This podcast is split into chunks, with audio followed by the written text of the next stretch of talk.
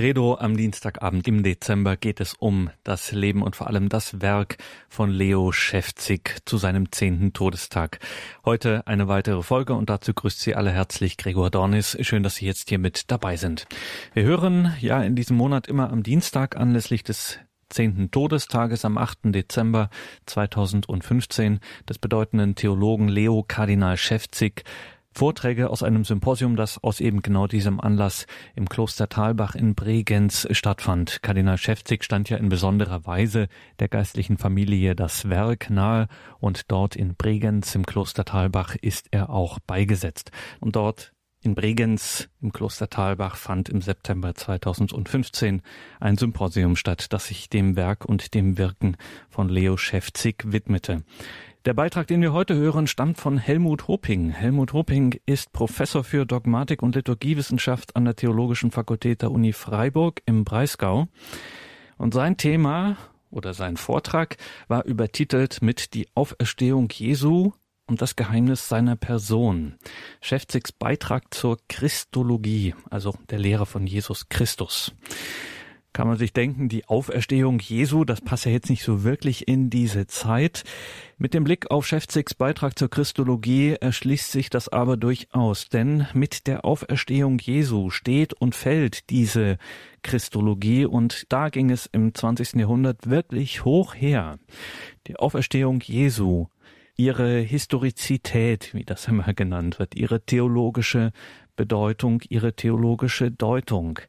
Das spielt eine ganz eminente, wenn nicht vielleicht sogar die Rolle in der Theologiegeschichte des 20. Jahrhunderts und welchen Beitrag da Leo Schäfzig leisten konnte. Darum ging es Helmut Hoping in diesem wirklich sehr inhaltsreichen und hochinteressanten Vortrag, den er bei diesem Symposium gehalten hat. Helmut Hoping zum zehnten Todestag Leo Kardinal Schäfzigs, die Auferstehung Jesu und das Geheimnis seiner Person, Schäfzigs Beitrag zur Christologie.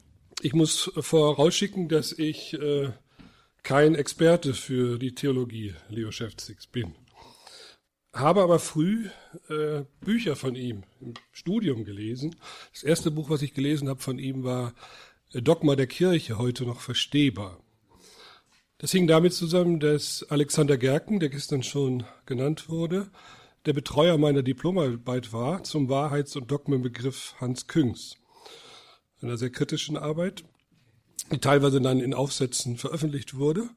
Und in dem Zusammenhang bin ich Leo Schäfzig das erste Mal begegnet, weil Leo Schäfzig zu denjenigen gehört, die in den 70er äh, und auch noch 80er Jahren äh, sich sehr deutlich und kritisch mit der Christologie von Hans Kögen auseinandergesetzt hat. Das werden Sie im Rahmen des Vortrags auch merken, der sich sehr stark konzentriert auf die Jahre die 70er und 80er Jahre des vergangenen Jahrhunderts. Gut, also Thema meines Vortrages ist der Beitrag Leo Schäfzig zur Christologie und im Zentrum seiner Christologie stehen die Auferstehung Jesu und das Geheimnis seiner Person. Zur Auferstehung Jesu hat Leo Schäfzig eine umfangreiche Monographie verfasst, die 1976 unter dem Titel Auferstehung Prinzip christlichen Glaubens erschien. Und kann man sagen, dass diese dieses Buch zur Auferstehung seine Christologie oder sein Jesusbuch ist. Aber eine eigene Monographie unter dem Titel Christologie oder Jesus Christus ist äh, von Leo Schäfzig äh, nicht erschienen. Dafür hat er aber zahlreiche Aufsätze zu Fragen der Christologie geschrieben. Die wichtigsten wurden in seinen gesammelten Schriften Schwerpunkte des Glaubens, Glauben als Lebensinspiration und Glauben in der Bewährung aufgenommen. In der Reihe Questiones Disputate gab Schäfzig den Band Grundfragen der Christologie heraus, der sich der umstrittenen Christologie Hans Küngs in seinem ein Jahr zuvor erschienenen Buch Christsein widmet.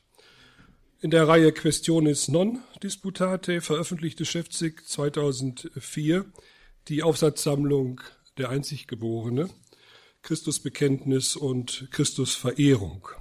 Hier unter anderem einen wunderschönen Artikel über die Psalmen, wo er sich auch mit der Frage des Adressates, des christlichen Betens beschäftigt.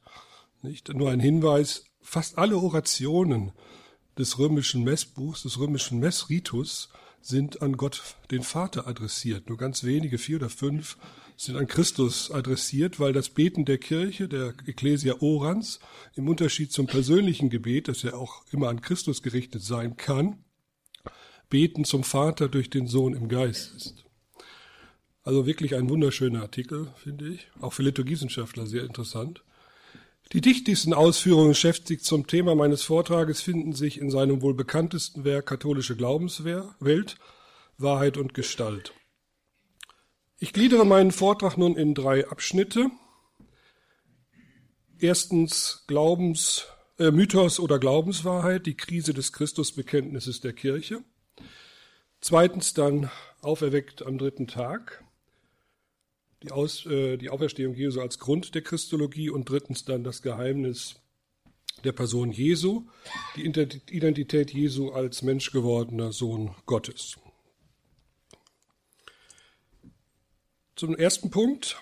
Die Beiträge Leo Schäfzig setzen die von Rudolf Bultmann mit seinem Vortrag Neues Testament und Mythologie angestoßene Entmythologisierungsdebatte voraus, die nach 1945 zunächst in der Exegese, seit den 70er Jahren des letzten Jahrhunderts verstärkt dann auch in der systematischen Theologie geführt wurde. 1977 gab John Hick das Buch The Myth of the God Incarnate heraus, das zwei Jahre später in deutscher Sprache unter dem Titel Wurde Gott Mensch, der Mythos vom fleischgewordenen Gott erschien. Im selben Jahr publizierte James P. Mackey sein Buch Jesus, the Man and the Myth, also Jesus, der Mensch und der Mythos von 1981 in deutscher Auflage. Auf die Entmythologisierungsdebatte im englischen Sprachraum nimmt Leo Schäfzig, soweit ich das sehe, keinen Bezug. Er setzt sich direkt in seinen Schriften mit Bultmann und vor allem seinen Schülern auseinander. Bultmann geht davon aus, dass die neutestamentliche Verkündigung einen mythologischen Charakter hat. Die Präexistenz und Inkarnation Christi sind für Bultmann ebenso mythologisch wie seine zeitliche Geburt aus der Jungfrau Maria oder seine leibliche Auferstehung. Schon die Vorstellung eines Wirkens Gottes in der Welt hält Bultmann für mythologisch. Also ein Handeln Gottes in der Geschichte hält Bultmann schon für mythologisch, diese Aussage. Um zum Zentrum der neutestamentlichen Verkündigung vorzustoßen, müsse man daher in einer kritischen Destruktion, wie Bultmann sagt, die äh, Verkündigung des Neuen Testamentes entmythologisieren. Dies geschieht bei Bultmann auf dem Weg der schon angesprochenen existenzialen Interpretation der mythologischen Rede des Neuen Testamentes. Diese versteht die Verkündigung des Neuen Testamentes als Deutung der Existenz des Menschen vor Gott, die das Ziel hat, den Menschen von sich selbst zum eigentlichen Leben zu befreien, also die Eigentlichkeit der Existenz. Da hört man natürlich auch Heidegger mit. Die von Schrift und Dogma gelehrte Göttlichkeit lehnt Bultmann bekanntermaßen ab. Er schreibt, die Formel Christus ist Gott ist falsch in jedem Sinne, in dem Gott als eine objektivierbare Größe verstanden wird, mag sie nun, äh, nun arianisch oder nizänisch oder auch liberal verstanden sein. Im Mythologievorwurf sieht Leo Schäfzig die größte Herausforderung der Theologie im Allgemeinen, also im Mythologieverdacht gegenüber der christlichen Verkündigung, die größte Herausforderung der Theologie im Allgemeinen und der Christologie im Besonderen. Gegenüber der These vom Mythos des menschgewordenen Gottessohnes verteidigt Schäfzig vor allem in seinen Beiträgen Chalkedon heute und Jesus Christus, Gottes Sohn, Glaubenswahrheit über Mythos, die göttliche Göttlichkeit Jesu als Glaubenswahrheit. Der christliche Glaube, so Schäfzig, gründet nicht in einem Mythos, sondern hat mit der geschichtlichen Offenbarung in der Person Jesu Christi von seiner Empfängnis bis zu seiner Auferstehung ein geschichtliches Ereignis zum Inhalt. Auf der Linie von Bultmanns Entmythologisierungsprogramm liegt nach Leo Schäfzig auch die umstrittene Christologie von Hans Küng. Zwar sieht Küng, äh, anders gesagt, Christsein äh, nicht den Mythosbegriff im Zentrum, sondern eher die metaphorische Rede, von der Hans Küng spricht, und die Funktionalisierung christologischer Aussagen. Doch reduziert auch Küng die neutestamentlichen Aussagen zur Präexistenz und Göttlichkeit Jesu darauf, seine Bedeutsamkeit zum Ausdruck zu bringen. Es handelt sich um metaphorische Aussagen, die deutlich machen, dass Jesus der Sachwalter Gottes war und nicht ein bloßer Mensch, sondern, wie Hans Küng sagt, der wahre Mensch. Die Kirche habe dagegen Jesus vergöttlicht. Entscheidend sei aber, dass er für uns, mit Karl Jaspers gesprochen, der maßgebende Mensch sei. Und Hans Küng fragt, das ist schon zitiert worden, wer will denn heute noch Gott werden? Die Definition der Wesensgleichheit des Sohnes mit dem Vater und der göttlichen und menschlichen Natur Christi auf den Konzilien von Nicäa und Chalcedon betrachtet Küng als hellenistische Formel. In der christologischen Lehrentwicklung des vierten und fünften Jahrhunderts sei es zu einer fragwürdigen Hellenisierung des Christentums gekommen. Ähnlich bezeichnet Edward Skillebecks die Christologie des Gottmenschen als Ideologie, also so in seinem Jesusbuch. Schäfzig führt die Christologie von Küng und Skillebecks als Beispiele an, also Pass pro Toto, für eine Abwendung der Theologie vom Nizänum und Chalcedonense sowie eine existenzial-theologische Umdeutung der neutestamentlichen Präexistenz und Sohneschristologie. Für das neutestamentliche Bekenntnis, so Schäfzig, ist Jesus mehr als der größte Mensch.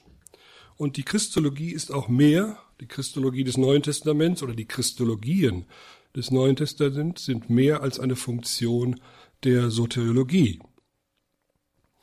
Schäfzig weist nicht nur auf Jesu souveränes Verhältnis zum Gesetz, zum Tempel hin, seinen Anspruch, Sünden zu vergeben und sein besonderes Sohnesverhältnis, sondern eben auch auf die Hoheitstitel des Neuen Testamentes, die, so seine These, das Prophetenschema sprengen. Nirgendwo, so Schäfzig, wird im Neuen Testament auch ein Berufungserlebnis Jesu erzählt, wie das eben von alttestamentlichen Propheten der Fall ist.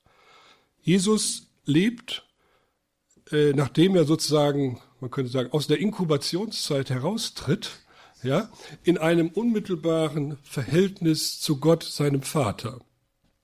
Ja, über die Erfahrung des Gottessohnes als Kind berichten ja übrigens nur apokryphe Schriften, nicht die neutestamentlichen Evangelien.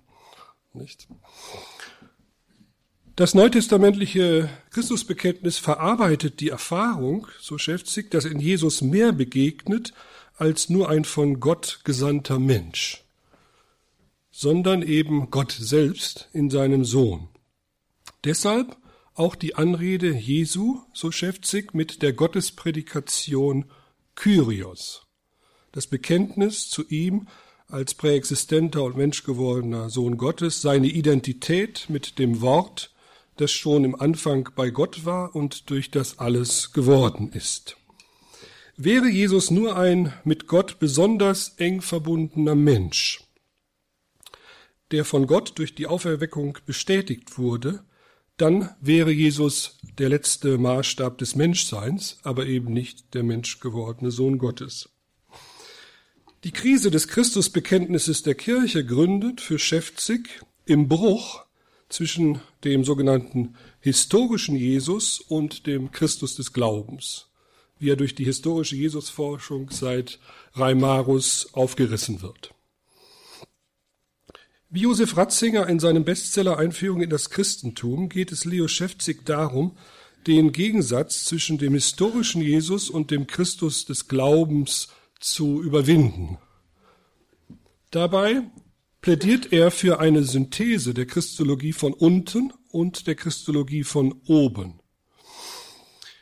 Die systematische Theologie kann die historische Rückfrage nach Jesus nicht ignorieren, das anerkennt er ausdrücklich, da eben Jesus eine Person der Geschichte war und deshalb nach seinem Leben historisch gefragt werden kann und auch gefragt werden muss. Und wir wissen heute, nach der Krise der historischen Jesusforschung, die Bultmann beschworen hat, und der erneuten Rückfrage nach dem historischen Jesus durchaus einiges über das Leben Jesu. Nicht? Also die historische Skepsis, die Bultmann noch vertrat, wir wissen eigentlich von Jesus nur, dass er gelebt und gestorben ist, äh, gelebt hat und gestorben ist, dieser historischen Skepsis ist doch äh, die Zuversicht gewachsen, zumindest einiges über die Eckdaten des Lebens Jesu historisch mit großer Wahrscheinlichkeit sagen zu können. Fast alle Exegeten gehen heute davon aus, dass Jesus äh, am 14. Nisan 30 nach Christus gestorben ist. Ja, also am Rüsttag. Davon geht auch äh, Josef Ratzinger bekanntermaßen in seinem Jesusbuch aus, nicht an Pesach selbst. Nun, Schäfzig verweist in diesem Zusammenhang, also in seinem Plädoyer für die Christologie von unten und von oben als einer Synthese, auf äh, Ignaz von Döllinger, der von den zwei Augen der systematischen Theologie sprach, nämlich dem philosophischen und dem geschichtlichen Auge. Man könnte auch sagen, dem systematisch-theologischen, spekulativen und dem historischen Auge. Nicht? Und er sagt, beide Augen der systematischen Theologie gehören zusammen, weil nur so der Bruch zwischen dem historischen Jesus und dem Christus des Glaubens überwunden werden kann. Schäfzig verfolgt mit seiner Christologie ein Anliegen, das ihn mit Walter Kasper verbindet, der sich in der Kontroverse um die Christologie Hans Küngs mehrfach zu den Grenzen einer Christologie von unten geäußert hat, so auch in den Grundfragen der Christologie, der Quaestio Disputata, die Leo Schäfzig herausgegeben hat. Die Einzigkeit Christi ist darin begründet, und das macht die Grenze einer Christologie von unten, die nicht zu einer Christologie von oben kommt, aus. Die Grenze ist darin begründet, dass äh, Jesus von Nazareth, dass ihm eine Einzigkeit zukommt, nämlich dass er eins mit Gott war, dass er Gottes Sohn war. Die Gottheit Jesu aber, so schäftig, bedroht nicht die wahre menschliche Existenz. Diesen Vorwurf liest man immer wieder auch in der Christologie von Christsein bei Hans Küng. Schäfzig übersieht auch nicht die Gefahren einer reinen Christologie von oben, bei der Jesus von Nazareth als Mensch mit den Grenzen der Conditio Humana nicht ausreichend in den Blick kommt. Jesus war keine auf Erden wandelnde Gottheit, die sich mit der Livree eines menschlichen Körpers umkleidet hätte. So schäftig mit Karl Rahner, den er sonst eher kritisch sieht. Zwischen dem absteigenden und aufsteigenden Göttern in Menschengestalt der römischen und griechischen Mythologie und der Menschwerdung Christi besteht für Schäfzig ein erheblicher Unterschied, nämlich der Unterschied zwischen Mythos und Geschichte, also Mythos versus Geschichte. Nicht? Bei der Menschwerdung äh, Christi handelt es sich um ein geschichtliches Ereignis und bei den Göttern, die auf die Erde kommen, des griechischen und äh, römischen Pantheons, handelt es sich eben um Mythen, um einen Mythos, nicht um ein geschichtliches Ereignis. Ausdrücklich anerkennt Schäfzig, dass sich der christliche Offenbarungsglaube, die christliche Offenbarungswahrheit in Bildern ausdrückt und nennt diese Bilder Motive und Symbole der Sprache der Verkündigung auch ausdrücklich mythologisch imprägniert. Nicht? Also er anerkennt, Denken Sie etwa an, die, äh, an das Chaos, die Chaoswasser in der ersten Schöpfungserzählung und anderen Bildern, dass durchaus die christliche Verkündigung, die keinen Mythos darstellt, sondern bei der es um ein geschichtliches Ereignis geht, dennoch äh, die Sprache der Verkündigung natürlich mit Bildern arbeiten muss, um die Erfahrung, die man mit Christus gemacht hat, zu artikulieren und diese Bilder auch durchaus mythologisch imprägniert sein können aber es sich eben nicht um einen Mythos handelt, der erzählt wird.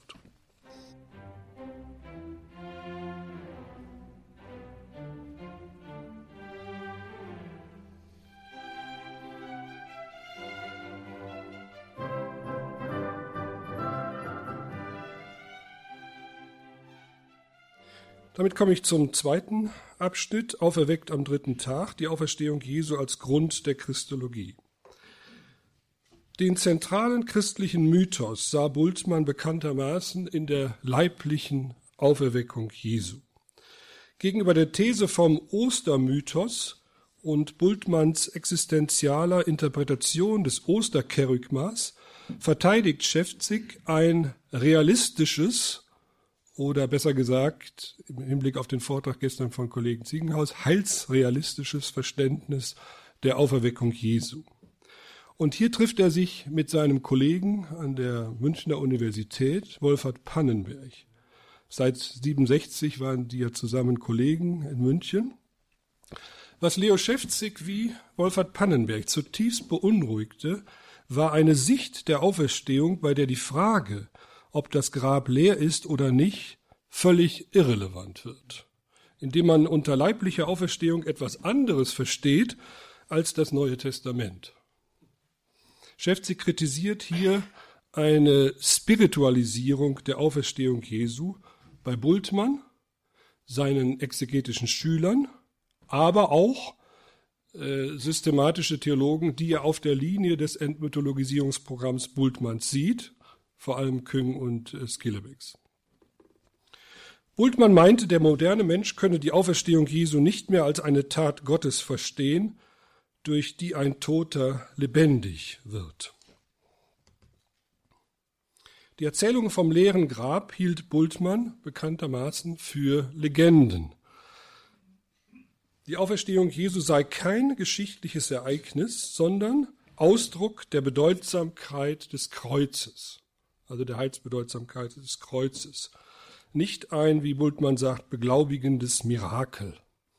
Ja, der Auferstehungsglaube ist nichts anderes als der Glaube an das Kreuz als Heilsereignis. Davon zu unterscheiden sei die Darstellung der Auferstehung Jesu im Neuen Testament als mythisches Ereignis, nämlich als, so Bulzmann, die Rückkehr eines Gestorbenen in das Leben der diesseitigen Welt. Das überrascht etwas, weil natürlich die Auferstehung Jesu nicht eine Rückkehr in das diesseitige Leben ist, aber worauf sich Bultmann hier bezieht, ist eben, sind die Erscheinungen des Auferstandenen. Nicht? Das Auslegen des Wortes der Schrift, der Schriften, äh, das gemeinsame Brotbrechen und so weiter. Ja? Also Emmaus-Geschichte etwa. Dass er also mit leiblichen Sinnen der Auferstandene gleichsam wahrgenommen werden kann. Ob schon kein geschichtliches Ereignis, nennt Bultmann die Auferstehung Jesu das eschatologische Ereignis oder die eschatologische Tatsache, durch die Christus den Tod zunichte gemacht hat. Die Auferstehung Jesu ist für Bultmann Gegenstand des Glaubens und könne daher nicht den Glauben an die Heilsbedeutsamkeit des Kreuzes begründen, sondern zum Ausdruck bringen. Und hier setzt sich äh, Schäfzig von Bultmann sehr dezidiert ab, indem er sagt, die Auferstehung Jesu aus dem Grab, wie ausdrücklich betont, also das leere Grab als Zeichen der leiblichen Auferstehung Jesu, ist nicht nur Gegenstand des Glaubens, sondern begründet den Glauben an die Heilsbedeutsamkeit des Kreuzes, weil durch die Auferstehung Jesu dieser als Sohn Gottes erwiesen wurde. Leo Schäfzig geht in seinen Beiträgen zur Christologie auch äh, immer wieder auf Schüler von äh, Bultmann ein, unter anderem den schon angesprochenen äh, Willi Marxen der bekannt geworden ist durch die Formel äh, Auferstehung in den Glauben oder die Sache Jesu geht weiter. Nicht Auferstehung als Ausdruck des Glaubens äh, und äh, der Gewissheit, dass die Sache Jesu weitergeht. Ähnliches vertrat der Bultmann-Schüler äh, Ernst Fuchs in der berühmten Diskussion von äh, Sittensen. Die Auferstehung Jesu sei ein Ausdruck dafür, dass in Jesus Christus die Einheit von Leben und Tod in der Liebe offenbar geworden sei. Von einer Tat Gottes am gekreuzigten und begrabenen Jesus ist hier keinerlei Rede mehr. Demgegenüber, und darauf beruft sich Schäfzig auch, betont der evangelische Dogmatiker Walter Kühnet, dass letztlich die Position von Marxen und Fuchs äh, so zusammengefasst werden kann, Auferstehung bedeutet den Glauben an den Glauben. Ja, Auferstehung bedeutet den Glauben an den Glauben. Ja? Es ist interessant, diese Diskussion von Sittensen, das war mir gar nicht bekannt, war eine große Diskussion über die leibliche Auferstehung Jesu und wurde vor, ich glaube sogar 1000, 2000 Hörern, 2000 Hörern geführt und äh, nimmt in gewisser Weise vorweg, was in den USA auch dann ja durchgeführt wurde, die große Debatte über die sogenannte Physical Resurrection. Also äh, im ähm, äh, amerikanischen bedeutet Physical Resurrection nicht das, was wir darunter vielleicht verstehen würde, sondern leibliche Auferweckung aus dem Grab. Nicht? Und an dieser Diskussion war ja auch Pannenberg beteiligt. Äh, und äh, es wurde ja bei dieser Diskussion über die Physical Resurrection in den USA am Ende von den äh, Zuhörern, das glaube ich, glaube 3000 sogar waren, abgestimmt, wer die besseren Argumente hat. Nicht? Die Bestreiter, Bestreiter der Historizität des leeren Grabes oder diejenigen, die von einer Historizität des leeren Grabes ausgehen und das leere Grab als Zeichen der leiblichen Auferstehung betrachten. Und die Mehrheit der Zuhörer äh, dieser Disputation haben für die Vertreter der Historizität des äh, leeren Grabes gestimmt. Also für die Position der Physical Resurrection. Also die Auferstehung ist bei Fuchs, und das betont äh, Schäfzig auch, und bei Marxen, äh, eben auch bei Bultmann, letztlich Ausdruck für den Glauben an die Liebe, die stärker ist als der Tod. Und in diesem Zusammenhang spricht äh, Leo Schäfzig von einer Aufhebung des Auferstehungsglaubens in die gläubige Subjektivität. Auch in der katholischen Theologie wird die leibliche Auferstehung oft so umgedeutet, und darauf nimmt äh, Leo Schäfzig in seinen Schriften auch Bezug, dass das Schicksal des Leichnams Jesu im Grab für die Wirklichkeit der Auferstehung eben völlig irrelevant ist. Für Pietz Grunenberg meint die Auferstehung Jesu, dass er in der Gemeinde gegenwärtig ist. Also seine Gegenwart in Pneumati, im, im Gottesdienst etwa. Ja. Skillebecks interpretiert die Auferstehung als Bild für einen inneren Bekehrungsprozess der Jünger Jesu, der nichts mit, wie Skillebecks sagt, supranaturalistischem Hokuspokus zu tun habe.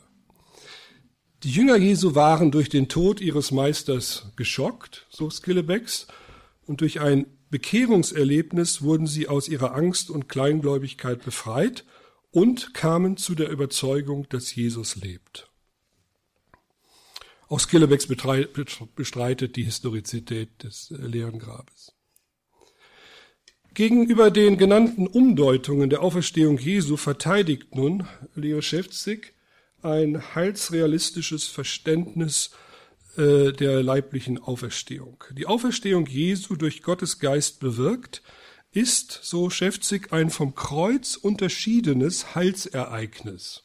Für Bultmann ist äh, Tod und Auferstehung ein einziges Ereignis. Für Leo Schäfzig, das bedeutet, betont er ausdrücklich, ist die Auferstehung Jesu ein vom Tod, vom Sterben Jesu unterschiedenes geschichtliches Ereignis.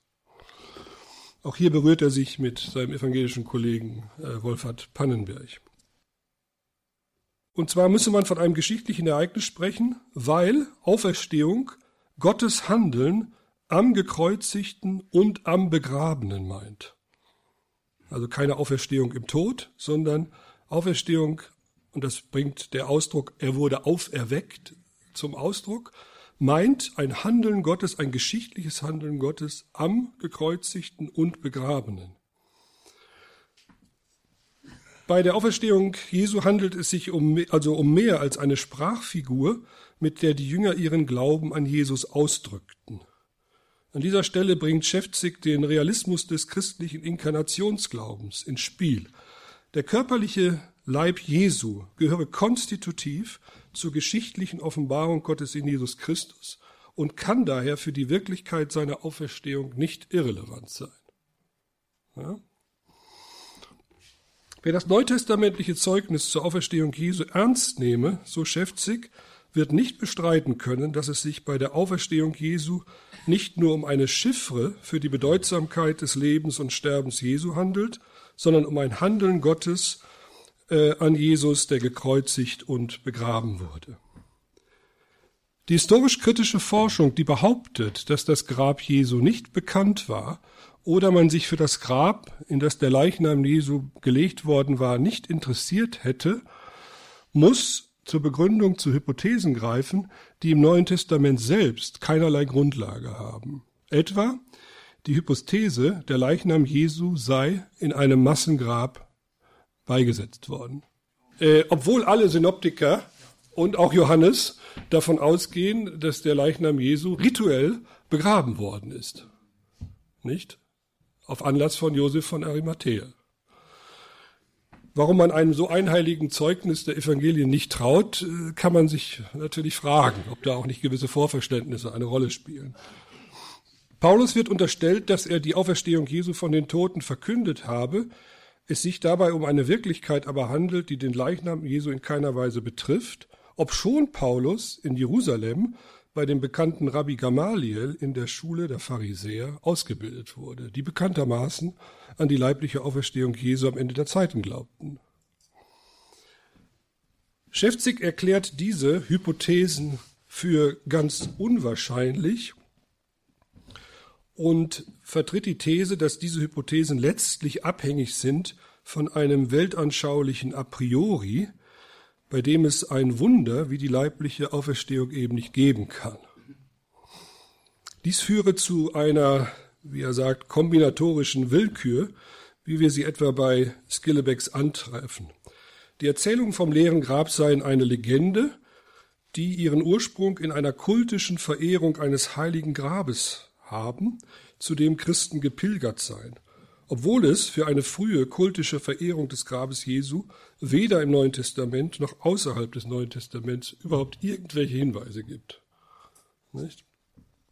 Für Schäfzig ist es bislang keiner psychologischen, rationalen und historisch pragmatischen Erklärung gelungen, den außergewöhnlichen Wandel der Person Jesu zu erklären, äh, der Jünger Jesu zu erklären die überzeugendste Erklärung ist, dass die Jünger dem Auferstandenen begegnet sind, in Erscheinungen, also nicht nur in subjektiven Visionen, sondern in Erscheinungen, von denen sie überwältigt wurden und die sie zum Glauben führten, dass Jesus von den Toten auferstanden ist. Jede natürliche oder rationalistische Erklärung des Auferstehungsglaubens scheitert für Schäfzig daran, dass die Jünger Jesu nach seinem Tod resigniert waren und sich zerstreuten Kurz darauf aber, wie er mit äh, Charles Harold Dodd betont, waren sie neue Menschen in einer veränderten Welt. Das ist seiner Meinung nach durch rationalistische Erklärungen des leeren Grabes, etwa Diebstahlhypothese und ähnlichem, äh, oder äh, durch die Bestreitung der Historizität des leeren Grabes oder der Reduktion der Erscheinungen auf Visionen nicht zu erklären. Die Jünger sprechen davon, dass sie den Herrn gesehen und erkannt haben, wobei sie bekanntermaßen seine Leiblichkeit betonen, die aber ein Geheimnis umgibt, weil Jesus eben nicht in das irdische Leben, an dessen Ende der Tod steht, zurückgekehrt ist. Die Leiblichkeit des Auferstandenen weist auf ein Geheimnis hin, so Schäfzig, dass das Kommen und das Gehen des Auferstandenen deutlich macht, dass seine Existenzweise des erhöhten Herrn eben eine andere ist als die des historischen Jesus. Die Auferstehung Jesu bedeutet für Schäfzig die Verwandlung seiner ganzen leibgeistigen Existenz in eine himmlische Existenzweise. Mit viel Umsicht hat Schäfzig in seinem Buch Auferstehung alle Argumente zusammengetragen, die für eine Historizität des leeren Grabes sprechen. Es sind im Wesentlichen die Argumente, die auch Wolfhard Pannenberg im Anschluss an den evangelischen Kirch äh, Historiker Hans von Kampenhausen in seiner Christologie anführt, auch in seiner systematischen Theologie. Im Lichte der Erscheinung des Auferstandenen ist das leere Grab das Zeichen für die leibliche Auferweckung Jesu von den Toten. Und Schäfzig nennt die Auferstehung Jesu, und da steht er in der systematischen Theologie der katholischen des 20. Jahrhunderts ziemlich alleine da. Ein Wunder, ein Wunder, er rekurriert also auf den Wunderbegriff in diesem Zusammenhang, er nennt es das Wunder aller Wunder oder das Wunder einer neuen Schöpfung. Das Wunder, ein Wunder, das den materiellen Kosmos, wie er sagt, betrifft ohne Wunder könne man nicht am leeren Grab als einem Zeichen der leiblichen Auferstehung Jesu festhalten. Wie die jüdische Legende vom Diebstahl Jesu, Diebstahl des Leichnams Jesu zeigt, die Areopagrede des Apostels Paulus, die manichäische Gnosis oder auch im dritten Jahrhundert die Polemik der Philosophen Celsus und Porphyrius stieß die Botschaft von der leiblichen Auferstehung Jesu von den Toten von Anfang an auf Ablehnung, so dass man, so Schäfzig, nicht sagen kann, äh, dass die Vorstellung einer leiblichen Auferstehung weltbildbedingt sei, wie das äh, Bultmann behauptet. Denn dann äh, hätten die Griechen auf dem Areopag sehr wahrscheinlich äh, ihn nicht für töricht gehalten und ihn verspottet angesichts der Botschaft von der leiblichen Auferstehung. Gut, später haben die Katterer, natürlich die Aufklärer, eine leibliche Auferstehung Jesu bestritten. Nun, christliche Theologen leugnen in der Regel eine leibliche Auferstehung nicht, beanspruchen aber, sie neu zu deuten und mit dem modernen Bewusstsein kompatibel zu machen. Nicht wenige bestreiten dabei, wie wir gesehen haben, die Historizität des leeren Grabes, scheuen sich aber, wie etwa Hans Kessler oder Lüdemann, evangelisch, Hans Kessler katholisch, scheuen sich, so weit zu gehen wie diese beiden Theologen, die behaupten, dass es eine historische Tatsache sei, dass der Leichnam Jesu im Grab verwest ist. Und zwar deshalb verwest ist, weil eine Auferstehung Jesu, eine leibliche Auferstehung Jesu aus dem Grab naturwissenschaftlich unmöglich sei. Ja? In diesem Zusammenhang nennt Hans äh, Kessler in seinem Buch über die Auferstehung Schäfzigs realistisches Verständnis der leiblichen Auferstehung fundamentalistisch. Ja, auch Pannenberg zieht sich den Fundamentalismus in diesem Zusammenhang zu. Ich habe ihn mir auch zugezogen, auf der Grundlage meiner Ausführungen in der Einführung in die Christologie, weil ich auch dort an, äh, an der leiblichen Auferstehung Jesu festhalte und an der Historizität des leeren Grabes. Hat mir, Chef, äh, hat mir Kessler diesen Vorwurf auch gemacht. Gut, damit muss man leben. Die Leugnung einer leiblichen Auferstehung resultiert für Schäfzig nicht aus einer Forderung der Naturwissenschaft, denn sie kann die Möglichkeit einer leiblichen Auferstehung, so Schäfzig, nicht prinzipiell ausschließen, sondern die Leugnung resultiert aus dem negativen Glauben an die Unmöglichkeit eines wirklichen materiellen Wunders, so Schäfzig. Nun, Schäfzig, das habe ich schon gesagt, gehört zu den wenigen, die in diesem Zusammenhang auf den Wunderbegriff zurückgreifen. Ja? Und er bezieht sich in diesem Zusammenhang einmal auf den Physiker Pascual äh, äh, Jordan und auf den Freiburger Fundamentaltheologen äh, Kolping für den Wunderbegriff. Innerhalb des naturwissenschaftlichen Weltbildes eines streng deterministischen Systems der Wirklichkeit sind Wunder nicht möglich. Ja, doch ein solches Weltbild, wie es noch im 19. Jahrhundert vertreten wurde, ist, so Schäfzig, mit Rekurs auf Jordan wissenschaftlich nicht mehr zu halten. So bezeichnet äh, Jordan die äh, These, dass für das wissenschaftliche Denken Welt und Weltgeschehen geschlossen sei, als ganz schlicht falsch. Das hängt damit zusammen, dass äh, Jordan und andere eine nicht deterministische Interpretation der Quantenphysik vertreten, wie das auch etwa mein Kollege Dieter Hattrup in, in Paderborn tut. Also eine nicht deterministische Interpretation der Quantenphysik vertreten und deshalb sagen, es gibt keinen strengen Determinismus äh, im Universum, äh, wie man eben äh, im ganz Kleinen, in der Quantenphysik, und im ganz Großen, äh, äh, in der Entstehung des Universums und der Kontingenz der Naturgesetze sieht. Nicht? Es gibt auch nicht nur ein Weltbild, sagt Schäfzig, sondern eine Pluralität von Weltbildern und Weltanschauungen. Die christliche Offenbarung, so Schäfzig, ist nicht weltbildgebunden. Seine Wahrheit ist nicht von einem antiken geozentrischen Weltbild abhängig, sondern relativ weltbildunabhängig. Der christliche Offenbarungsglaube setzt ein Handeln Gottes in der Geschichte in einer offenen Welt voraus. Ja, also eine offene Welt eine nicht äh, streng deterministische Welt und eine offene Geschichte. Entscheidend für den von Schäfzig vorausgesetzten Wunderbegriff ist das Prinzip, auf das der Freiburger Fundamentaltheologe, einer der ganz großen Fundamentaltheologen Kolping, hinweist. Das Prinzip ist, dass Gott auch beim Wunder mediante natura handelt. Das ist, glaube ich, ganz wichtig, ja, weil wenn wir ein offenes äh, äh, Weltbild vertreten, eine offene Welt, keinen strengen Determinismus, äh, dann handelt Gott natürlich, und das, die Scholastik war sich darüber immer im Klaren, letztlich mediante natura, also durch Zweitursachen. Ja, das ist ja klar, nicht?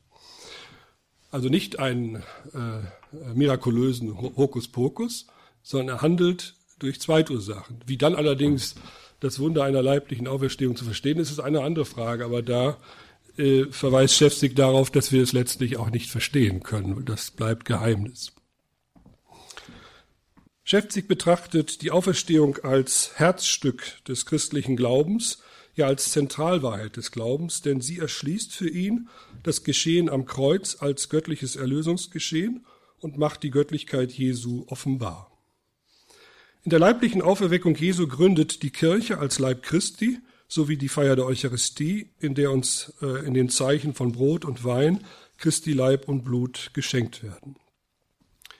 Denn die Gegenwart Christi im Sakrament der Eucharistie, so Schäfzig, ist die Gegenwart des verklärten Christus mit allem, was in ihm lebt. Ein toter Christus, dessen Leichnam im Grab verwest ist, könnte nicht mit Leib und Blut, das heißt seiner verklärten Leiblichkeit, mit einer verklärten Existenz im Sakrament der Eucharistie gegenwärtig sein. Also er geht so weit zu sagen, wer die ähm, leibliche Auferweckung Jesu spiritualisiert, muss letztlich auch die Konsequenz ziehen im Bereich der Eucharistietheologie zu sagen, äh, dass uns in den Zeichen von Brot und Wein eben nicht Leib und Blut Christi gereicht werden. Äh, aber dann sind wir schnell natürlich bei ähm, äh, Positionen, von denen selbst Luther sich scharf abgesetzt hat, nämlich äh, Zwingli äh, und äh, Calvin. Schließlich fällt von der leiblichen Auferstehung Jesu auch ein Licht auf die Hoffnung auf die Vollendung der Schöpfung und des Menschen, so schäftig, wie sie Paulus mit dem Bild eines neuen Himmels und einer neuen Erde zum Ausdruck gebracht wird.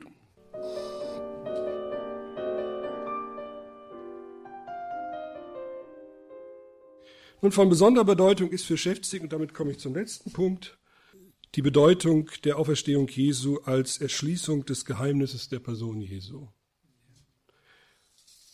Nach dem Wort des Apostels Paulus wurde Jesus Christus dem Heiligen Geist nach als Gottes Sohn machtvoll erwiesen durch seine Auferstehung von den Toten.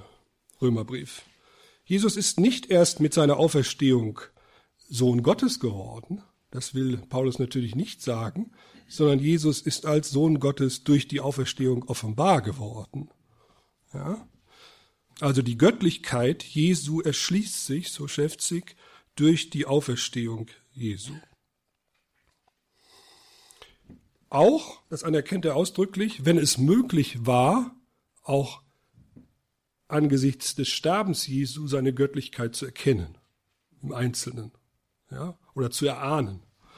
Aber die Göttlichkeit Jesu wird in ihrer ganzen Tiefe erschlossen und bestätigt, so Schäfzig, durch die Auferstehung. Deshalb die Auferstehung nicht nur Inhalt des Glaubens, sondern Grund und Prinzip des Glaubens, so der Titel seines Buches. Für Schäfzig ist die Auferstehung Jesu der Schlüssel zum Personengeheimnis Jesu. Ich habe hier nur verwiesen auf Hans-Jürgen Verweyen, der äh, genau die gegenteilige Position von Leo Schäfzig vertritt der emeritierte Fundamentaltheologe in äh, Freiburg. Äh, er sagt, letztlich ist äh, das Bild der Auferstehung, der leiblichen Auferstehung, ein fragwürdiges, apokalyptisches Bild, weil verbunden mit einem apokalyptischen Siegergestus. Ja? Und er sagt, man kann die Göttlichkeit Jesu voll und ganz allein im Sterben Jesu erkennen, wie der Hauptmann. Ja? Das mögen einige können, aber die Jünger haben es nicht erkannt, ja? glaube ich. Gut. Die meisten Jünger zumindest nicht. Für Schäfzig ist, wie gesagt, die Auferstehung Jesu der Schlüssel zum Personengeheimnis. Um Jesus zu verstehen, reicht es nicht aus, zusammenzufassen, was er gesagt und getan hat. im Lichte der Auferstehung Jesu erschließt sich das Personengeheimnis. Denn die Auferstehung bestätigt nicht nur die Messianität Jesu, sie macht Jesus, der am Kreuz schmachvoll und ohnmächtig stirbt, als den göttlichen Kyrios offenbar und erschließt die Heilsbedeutung des Todes Jesu. Der Hoheitstitel Kyrios, hatten wir schon gesehen, ist Gottesname, eben griechische Übersetzung der Gottesrede Adonai, die als Ersatz für den geoffenbarten Gottesnamen steht, der von den Juden seit dem ersten vorchristlichen Jahrhundert nicht mehr ausgesprochen wurde. Jesus Christus, der von den Toten auferweckt wurde, hat Anteil an der Macht und Herrschaft Gottes, deshalb betete man auch zu ihm und verherrlichte ihn im Gottesdienst wie den Vater im Himmel. Die Stellung Jesu Christi als Kyrios, so Schäfzig, umfasst seine Stellung als Haupt der Kirche wie seine kosmische Stellung über die ganze Schöpfung. Im Licht der Auferstehung Jesu zeigt sich, Jesus ist der menschgewordene Sohn Gottes. Die Inkarnation versteht Schäfzig als Entäußerung, als Erniedrigung und auch als Verhüllung Gottes. In der Offenbarung Gottes im Fleisch, ja, sieht er letztlich die unabweisbare Frage einmal nach dem historischen Jesus, aber auch die Frage nach einer impliziten Christologie begründet. Und ich habe dank äh, einer Hilfe von Pater Nebel noch Einblick nehmen können, äh, bevor ich hier hinfuhre, in den Habilitationsvortrag von Leo Schäfzig über das menschliche Wissen Jesu bei Thomas von Aquin. In der Münchner Theologischen Zeitschrift 1957 veröffentlicht. Ja, da sieht man, mit welcher Qualität, hohen Qualität damals Habilitationsvorträge gehalten wurden. Also das nur nicht, notabene, nicht? Und in diesem Vortrag, das, der ist erstaunlich, finde ich, äh, skizziert Schäfzig zunächst die Entwicklung der Lehre über das menschliche Wissen Jesu bei Thomas, der am Ende seiner Entwicklung in der Summa äh, Theologie ausdrücklich anerkennt, äh, dass das menschliche Wissen Jesu begrenzt war. Nicht? Das ist im Sentenzenkommentar noch gar nicht so klar.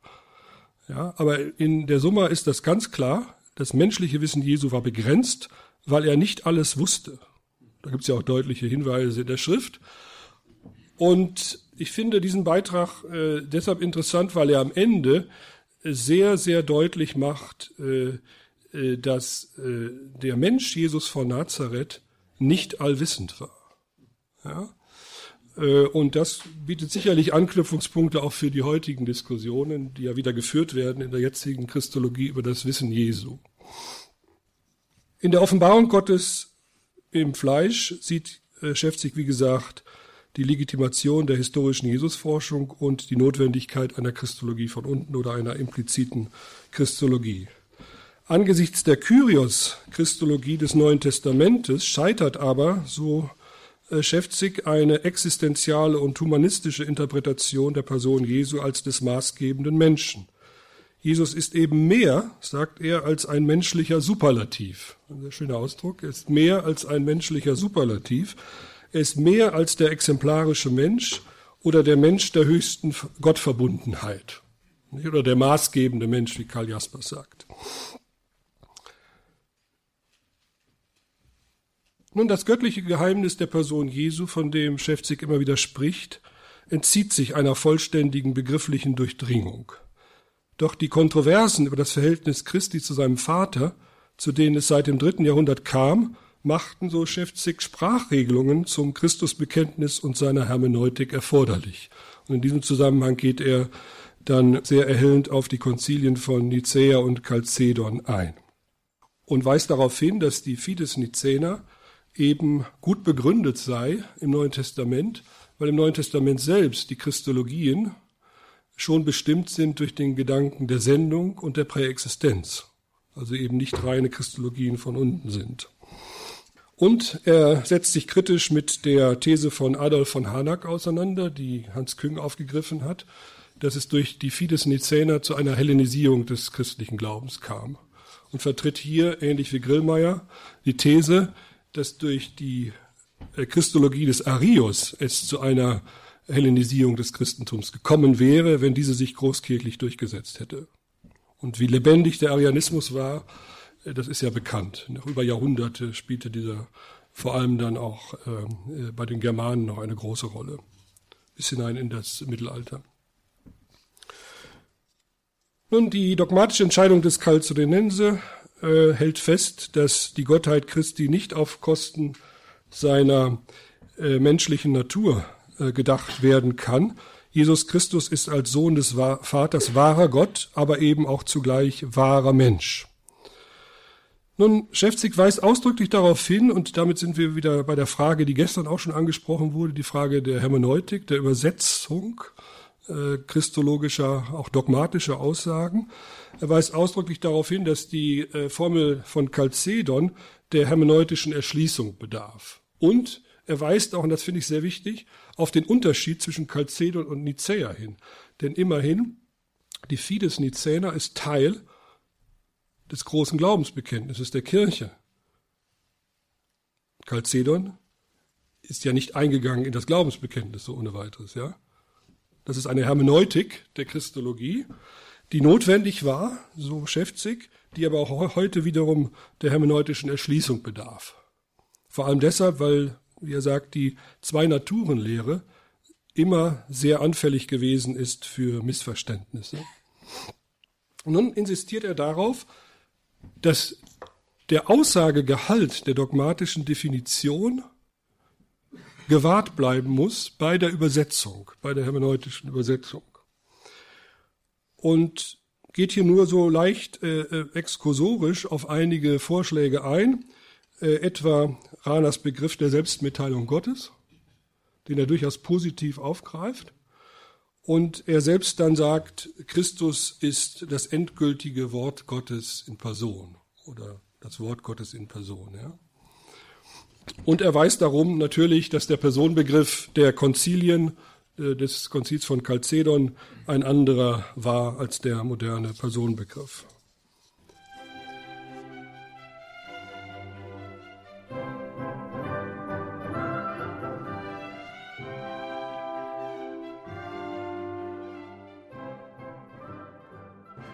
Kreuz und Auferstehung, obwohl zwei voneinander zu unterscheidende Ereignisse, gehören für Schäfzig doch untrennbar äh, zusammen. Die Auferstehung des Gekreuzigten, die Auferweckung des Gekreuzigten und Begrabenen ist für Schäfzig kein triumphalistischer Gestus, wie äh, Verwein meint, und zwar deshalb, weil der Auferstandene die Identität des Gekreuzigten wahrt, nämlich des Gekreuzigten, der die Wundmale an sich trägt. Nicht? Zum anderen ist die Auferstehung so schäfzig mit Wolfhard Pannenberg ein proleptisches Ereignis. Also das Ende der Geschichte wird gleichsam in der leiblichen Auferweckung Jesu vorweggenommen oder ereignet sich vorweg. Also in diesem Sinne Prolepse. Zum Geheimnis der Person Jesu. Also, zum Geheimnis der Person Jesu gehört nicht nur das Geheimnis seiner göttlichen Sohnschaft, sondern, das betont äh, Schäfzig sehr ausdrücklich, das ganze geschichtliche Leben Jesu von der Geburt bis zu seinem Tod und seiner Auferstehung. Es ist interessant, äh, das war mir auch nicht so klar, dass die Mysterien des Lebens Jesu in der Christologie von äh, Leo Schäfzig äh, doch noch eine Rolle spielen. Äh, in der Gegenwartstheologie spielen sie eigentlich keine Rolle mehr. Äh, ich habe das nicht näher erforscht, aber man kann, glaube ich, sagen, dass seit dem 16. Jahrhundert die Bedeutung der Mysterien des Lebens Jesu für die Christologie rapide abgenommen haben und auch heute in der Christologie eigentlich in den christologischen Entwürfen, die man sieht, keine Rolle spielen. Darauf nur ganz kurz. Schäfzig war es ein besonderes Anliegen, auf die bleibende Bedeutung des Topos der Mysterien des Lebens Jesu hinzuweisen. Dazu am Ende noch einige Hinweise.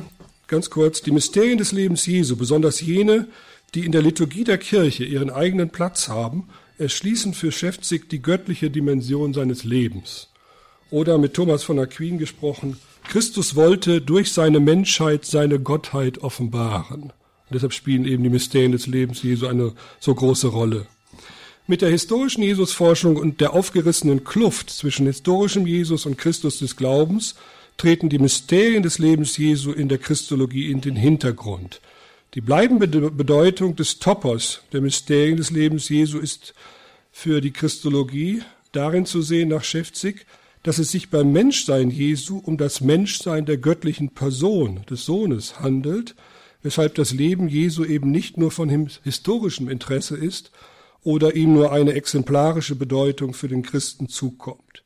Im Leben Jesu Christi erschließt sich, so Schäfzig, im Licht der Auferstehung vielmehr das Geheimnis seiner Person, von seiner Empfängnis über seine Geburt und Taufe bis zu seinem Tod und seiner Auferstehung. Ich danke Ihnen für die große Geduld.